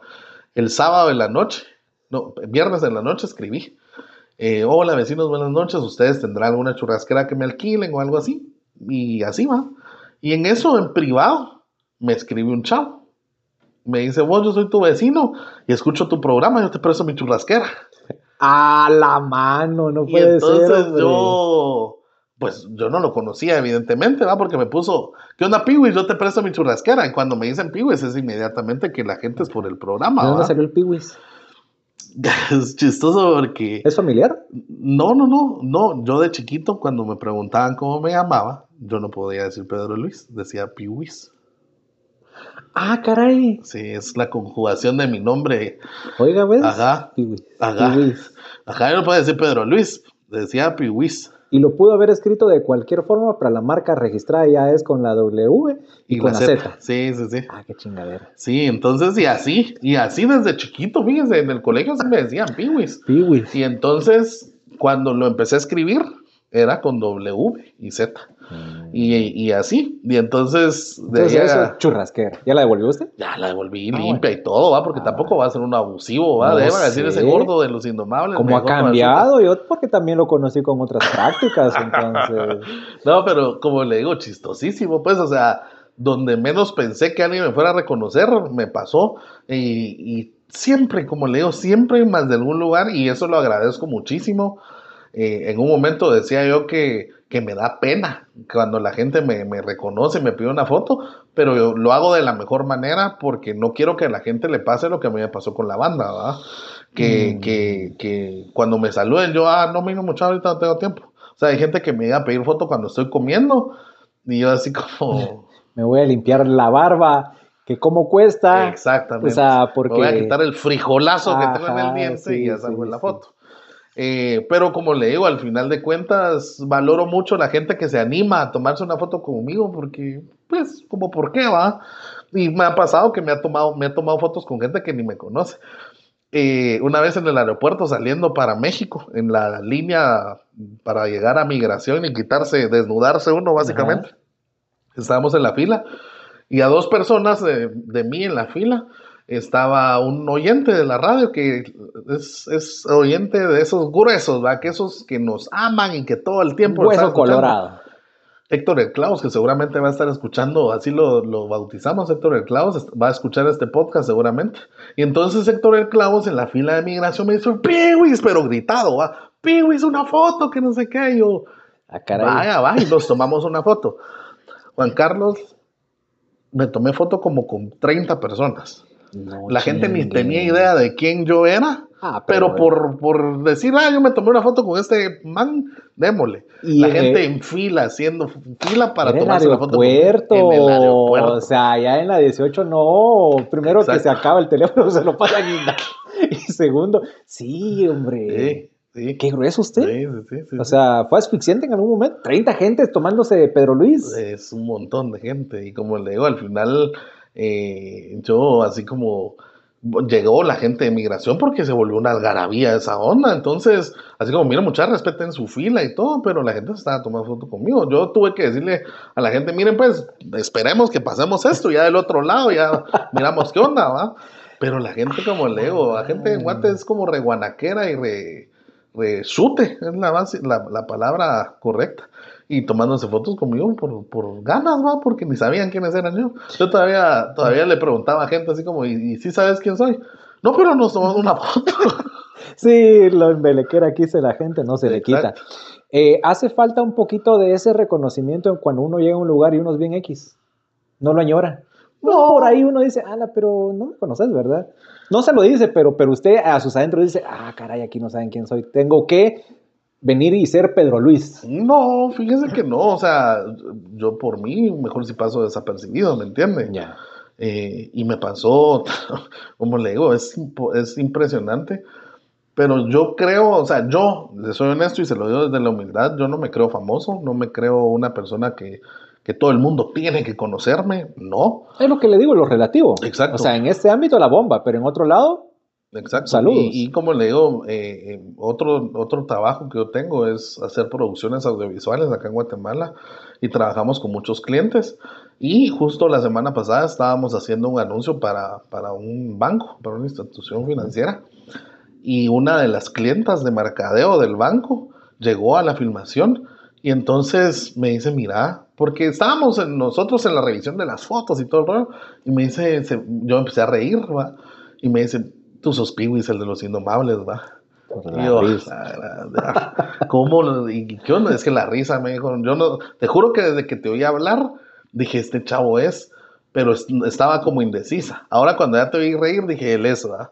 Y entonces, mira, que tomamos una foto, y imagínense, es como la clienta, ¿va? Entonces yo, va, está bien, miren, rechiviado, ¿va? Pero igual, feliz de la vida. Pero eso no quiere decir de que todo el mundo a fuerza no- nos tenga que conocer, ¿va? Ujú.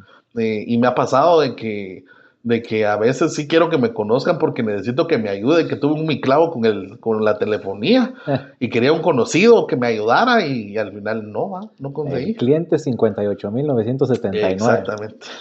Entonces ah, es relativo y, y como le digo, este año con Ricardo sí nos propusimos hacer un poquito más de contenido, que creo que eso es lo que nos hace falta, o sea, ¿Para redes? para redes sociales, para difundirlo, para que tengamos un, mayor alcance todavía. Ya son influencers. Pues, a mí no me gusta usar esa palabra, pero sí nos han tomado marcas para, cuentas. sí, ya nos han pagado marcas para, para hacer eh, eh, contenidos para, para, para eso. eh, y nosotros con muchísimo gusto lo hacemos, ¿va? Obviamente eh, hemos trabajado con muchas marcas que nos gustan em, y sobre todo, como le digo, yo soy muy honesto, ¿va? Hubo una marca que se, eh, acá en Guate que vende como botas y cosas así Ujú. es una María. Y, y- y se acercaron a nosotros a querer pautar con nosotros y querían que nosotros usáramos botas y todo rollo. Y le dije, mire, desde el, Ah, es- amor. Es, es como la yo, pero en inglés. exacto. Ah, ya, ya, ya, ya. Ajá, justo esa es. Entonces les dije, miren, yo estoy muy agradecido con la oportunidad, pero es mentira, o sea, no es algo que nosotros utilicemos, pues, o sea, nosotros casi siempre nos vestimos de negro y en tenis. Es mentira que me va a venir a poner una camisa de cuadros, cincho y unas botas. No. Entonces. Pero el Magic One que Exacto, exactamente. Y entonces también Ah, somos, es- somos como muy conscientes y les decimos a los clientes, mira, esto no les va a funcionar, ¿va? Mm. Entonces, hemos trabajado varias campañas para, para diferentes marcas y nos gusta, nos gusta que nos tomen en cuenta, pero también eh, cuidamos mucho con quién y para qué lo hacemos. Eso es algo bien importante. Esto en, otras dos, eh, porque creo que nos vamos a ir yendo, Pedro, no porque no me encante hablar con usted, sino que porque es que yo pocas veces utilizo algo kilométrico, pero me encanta, de verdad, le agradezco mucho el tiempo y hasta el perro que nos ladra al fondo. eh, hay muchos. Que cosa que no es mío. No, cabal, hay muchos grises. No hubiera traído yo aquí a un gato. Yo lo entiendo, pero agradezco esa deferencia conmigo. Eh, hay muchos matices en esto que yo le voy a preguntar, blanco y negro, ¿verdad? O sea, hay, grises por todos lados, pero eh, actualmente de la farándula y de hacer esta parte de, locución de radio y todo eso, ¿se vive? Hay muchos matices. Yo sé que uno puede decir, mire, si con esto ajusto, con esto pago, pero decir yo solo de eso vivo, en Guate, no. Mire, eh, yo eso es algo que le hablo a la gente y algo que les voy a contar que se van a reír ahorita. yo tengo un hijo que se llama Marcelo, que tiene 7 años, va a cumplir ahora en febrero. Y resulta y resalta que el nene quiere ser youtuber, ¿va? Ah, caray. Porque él mira videos en YouTube y él quiere ser youtuber. Pero al final de cuentas, yo, así como mi hijo se lo dije, se lo, dijo se lo digo a toda la gente, acá en Guatemala vivir de los medios no se puede, a menos de que tengas tres o cuatro trabajos diferentes, ¿va? Incluso... Y no es hablar mal de los medios, lo que pasa es que aquí todavía no existe esa explosión donde yo diga yo pago lo suficiente porque te necesito, porque me creas el contenido que yo necesito. Exactamente, justo eso es lo que yo les quería decir, o sea, por ejemplo, yo trabajo en la radio, eh, y, yo amo la radio con todo mi ser, es mi gimnasio mental. Yo sin la radio, le juro, ya me hubiera vuelto loco, me hubiera dado un derrame con tanto estrés de la vida. Para mí la radio es, es para mí un gimnasio mental. Yo voy y me desato y es platicar con mi amigo, así como lo estoy haciendo con usted. Eh, lo siento riquísimo y por eso es de que estamos aquí platicando bien a gusto, porque me gusta, ¿me entiende? Platicar con mi amigo y, contar y, y, vivir y revivir anécdotas y todo. Pero también está la radio, también están las malas intenciones, también están nuestras redes sociales, también está Piwish, también está mi, trabajo de producción audiovisual. Y juntando todo eso, ya me da el estilo de vida que yo quiero vivir, ¿verdad? Pero es mentira que yo le voy a decir, ah, yo puedo vivir solo de la radio, o es mentira que yo le pueda decir, solo vivo de mis redes sociales. Es mentira, o sea, la gente que ustedes ven y consumen en las, en las redes sociales o, o son famosos de la tele, tienen dos o tres trabajos en Guatemala. Exacto, para poder, para poder salir adelante, porque yo, le soy honesto, no conozco a una sola celebridad o sola o una figura pública de acá de Guatemala que solo una cosa haga y viva de eso. Yo creo que sirve dar esa dimensión como para ser un poco más empáticos también a veces con ellos, ¿verdad? Porque uno a veces si no le gusta algo, los de Fenestra, se vuelve el hater, eso y el otro, y ganarse la vida por eso es bien jodido. O sea, solo, o sea, ya me, nos ha dado una dimensión y tal vez para otro se dirá, pues bueno, yo soy albañil y solo en una obra, o yo soy, por ejemplo, en mi caso, servidor público y dependo solo de ese salario, eh, pero, pero es que más puede hacer uno en la medida de las responsabilidades y una exposición pública donde uno dice, ah, ¿y ese que se gasta? Irse a mostrar o ir a hablar, no, o sea, ya todos los hora y 40 que ustedes han escuchado es para dar la dimensión de que se viene desde abajo, que hay que tener una mente abierta, que hay que hacer mucho sacrificio y que hay que estar eh, dispuesto a partirse, a quebrarse la cara, a llorar, a recoger los pedacitos y vamos al otro proyecto. Para finalizar, eh, a Pedro Luis lo conocí soltero, muy dado para el amor, andaba dejando rosas, chocolates por todos lados, por todas las cabinas. Eh, buena parte de ellos se las terminaba comiendo al final del día porque no se los aceptaba. No los aceptaba. Y, y, la cabina y otros lugares se vieron muy bonitos por todas las flores que fueron utilizadas, no por a quienes él las regalaba, sino que porque para no despreciarlas alguien las ponía por ahí. Eh, siguió con sus prácticas oscuras, hizo un programa para conocer patojas. Ah, sí, eh, y, bueno, ahí anduvo el corazón, eh, el puesto por todos lados. Me imagino que el corazón también le pasó lo, igual que los proyectos, pedacitos de corazón, véngase para acá. Y ahora es don Pedro Luis. Sí, soy una persona casada. me casé. y también viví del ejemplo de mi papá. Mi papá Mi papá vivió su vida alegre y chuchazo y, y, feliz de la vida y tenía tres novias aquí, otras dos novias allá y yo seguí el ejemplo porque pues había que seguirlo. Sí, es que sí, cuando el sexapil da, ya que va. Sí, pues ¿qué se puede hacer?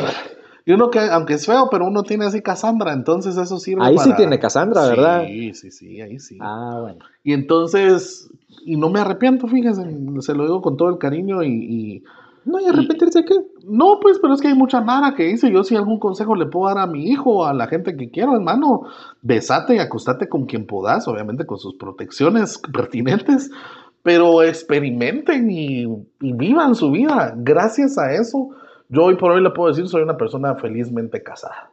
Muchos matrimonios, y lo hemos platicado nosotros en la radio, muchos matrimonios fracasan porque, ay, no, es que yo me quedé con mi primer novio. O, ay, yo me voy a casar con mi esposo, pero hasta que nos casemos vamos a tener relaciones.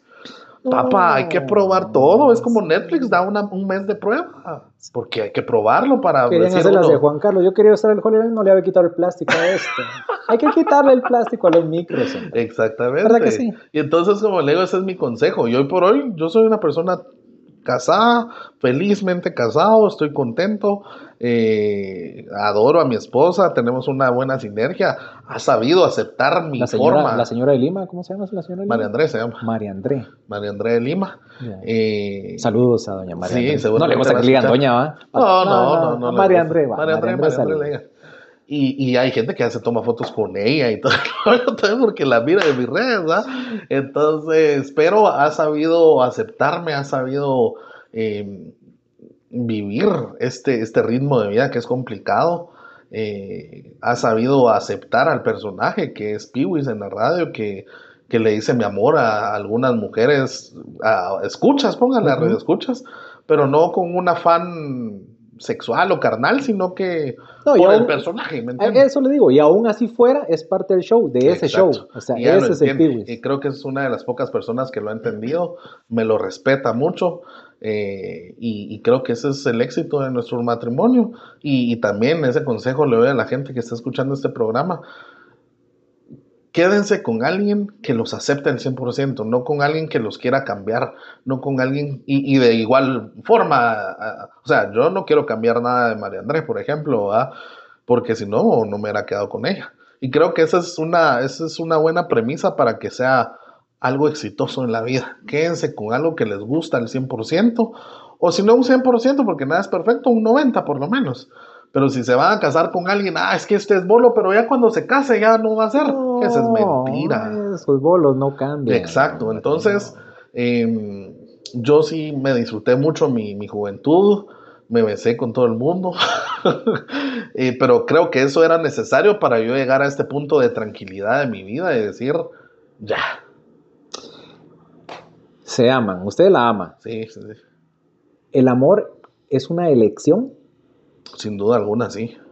Es una elección. De, lo pregunto de, de porque, todo, porque todo lo anterior que me ha dicho es pura razón. Sí. O sea, me dice, sí, que me acepten como soy yo, acepto como soy. Todo eso es basado sobre el, el, un razonamiento. Claro.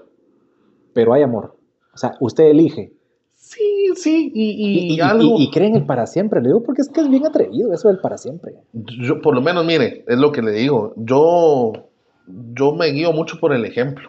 Uh -huh. Y yo crecí en un hogar donde mis papás, eh, yo nunca vi gritos, nunca vi peleas, nunca vi que se tiraran los trastos, nunca vi que salieran a un lugar y estuvieran como la gran diabla, ¿me entiende? Como pasa mucho actualmente sí tenían sus problemas y a veces, por ejemplo, se encerraban en su cuarto. Nunca oí gritos, pero se encerraban a hablar y a, entender las cosas, ¿va? Entonces, y algo que me enseñó mi papá también es de que por mucho que te hayas peleado en el día, no se duerman sin pelear. Hablen las cosas y en la noche uno ya está más tranquilo y, va, mira, mi amor, esto fue lo que me molestó y esto fue y así, así. Y yo crecí en ese, en ese, en ese matrimonio de mis papás que era que los dos echaban punta por igual, no porque mi mamá era mujer, eh, ella tenía que cocinar y llegar a ver toda la, la, casa, no, mi mamá cocinaba, pero mi papá lavaba los trastos, eh, mi mamá barría, pero mi papá lavaba la ropa, mi papá trabajaba como que animal, pero mi mamá también trabajaba como animal. yo y, encontré en María Andrés esa persona que trabaja como, como yo, eh, hace limpieza como yo, cocina como yo. O sea, es mucho el tema de, una igualdad y nos respetamos mucho. El respeto es sumamente importante. Eh, no hablarse con malas palabras ni nada. Eh, y crecí y, vi el ejemplo de que mi papá se enfermó y murió y mi mamá lo cuidó hasta el último día de su vida como les conté, tengo un hijo, no con María Andrés, sino que una experiencia anterior con, la mamá de, Marcelo, que también le tengo yo mucho cariño y, va a escuchar seguramente también este programa, porque hoy por hoy no nos queda más que ser amigos por el bienestar de, Marcelo y su, y su, su paz mental. Entonces, eh, como en André tenemos esa, esa apertura de hablar las cosas, de si hay algún malentendido, platicarlo desde la tranquilidad y todo. Y como le digo, el amor es una elección que uno dice, sí quiero seguir y, quiero seguir mañana y pasado y así. Y, nos ha funcionado. Eh, Pedro Luis, hermanito, viejo Peter, usted eligió trabajar en medios, eligió amar eligió creer, eligió hacer y seguramente eso es lo que le va a seguir dando muchas otras cosas. Yo le agradezco un montón el tiempo, esto fue propiciado eh, mucho, mucho por usted. Yo estaba pues de hace, rato taloneándole. Eh, hay una muy bonita historia de vida, cosas que yo no conocía, pese a los chorrocientos unos de años, pero hemos bebido y salido poco. Cabal. pero lo de hoy fue muy, muy bonito para mí para mí. O sea, esto grabado o no, si lo escuchan o no, de verdad que yo me lo llevo en el corazón, le agradezco un montón. Gracias por, por tener esa apertura en Puente Levadizo y, conmigo. No, gracias a usted por siempre estar ahí, Juan Carlos. Yo le quiero, lo, quiero mucho, lo respeto mucho. Es una persona sumamente inteligente y, se lo digo no del diente al labio. Eh, esta casa, pues cuando usted, eh, por cualquier circunstancia, aquí está, las puertas abiertas para usted. Eh, igual mi, amistad, mi cariño y mi respeto siempre lo va a tener. Gracias por invitarme, me gustó mucho esto y es algo que lo voy a guardar yo también porque creo que nunca había, me había destapado tanto había contado tanto mi historia o mis bases o mis raíces y, me gustó mucho. De verdad, gracias por sacar ese, esas cosas que sirven mucho también como para decir, ah, sí, ha hecho algunas cositas, ya he llegado ya he llegado un poco más lejos de lo que me propuse y, le da también un golpe de realidad para pensar en el futuro y le agradezco mucho. Gracias por la invitación y un abrazo para los podcasters, ¿no? ¿Cómo se escuchan? ¿Cómo se dicen? A ver, no sé cómo le dicen a sus dice ahí. Puente levadizers. Puente levadovers. Puentes. Hay que, hay que, hay que ponerles un nombre. Sí, sí, es que esa maña la tiene usted el programa. ese es su programa el, segundo nombre de los indomables ser, debería ser la pileta de bautismo. es que le han echado agua a cada gente ustedes. Sí, ¿verdad? ¿Sí o no? Sí, sí hombre, sí. Bueno, vamos a pensar en, algo de eso. Hay que pensarlo, pero, pero espero que le siga yendo muy bien. Gracias. Nosotros de verdad lo, vamos a difundir. Este quedó bien bonito. Me gustó cómo quedó y hasta para guardarlo así y escucharlo en unos 10 años y decir, ah, de ahí, ¿qué hice para acá? Es un buen ejercicio y es algo que se queda perenne ahí en las redes, así que gracias. Eh, le quiero mucho y buena onda por, la entrevista y por la plática. Yo también lo quiero mucho y un detalle que, que, vale la pena y con esto cierro es que esta ha sido una advertencia que se le hace a las personas, eh, usted no se la dice, pero sabe cómo es la dinámica en Puente Levadizo. Yo no me voy a matar en editar, estas son conversaciones y son conversaciones que salen ahí, entonces eh, ahí le quita esto, aquí no funciona así. Y a las personas que no me conocen, yo sí se los digo, para que no se asusten, eso es parte de todo lo que ustedes han decidido, decidido escuchar en Puente Levadizo. Soy Juan Carlos Ramírez eh, y les agradezco mucho, aunque truene de más la muela y yo siga sin poder hablar bien. Gracias por el tiempo que han compartido con nosotros.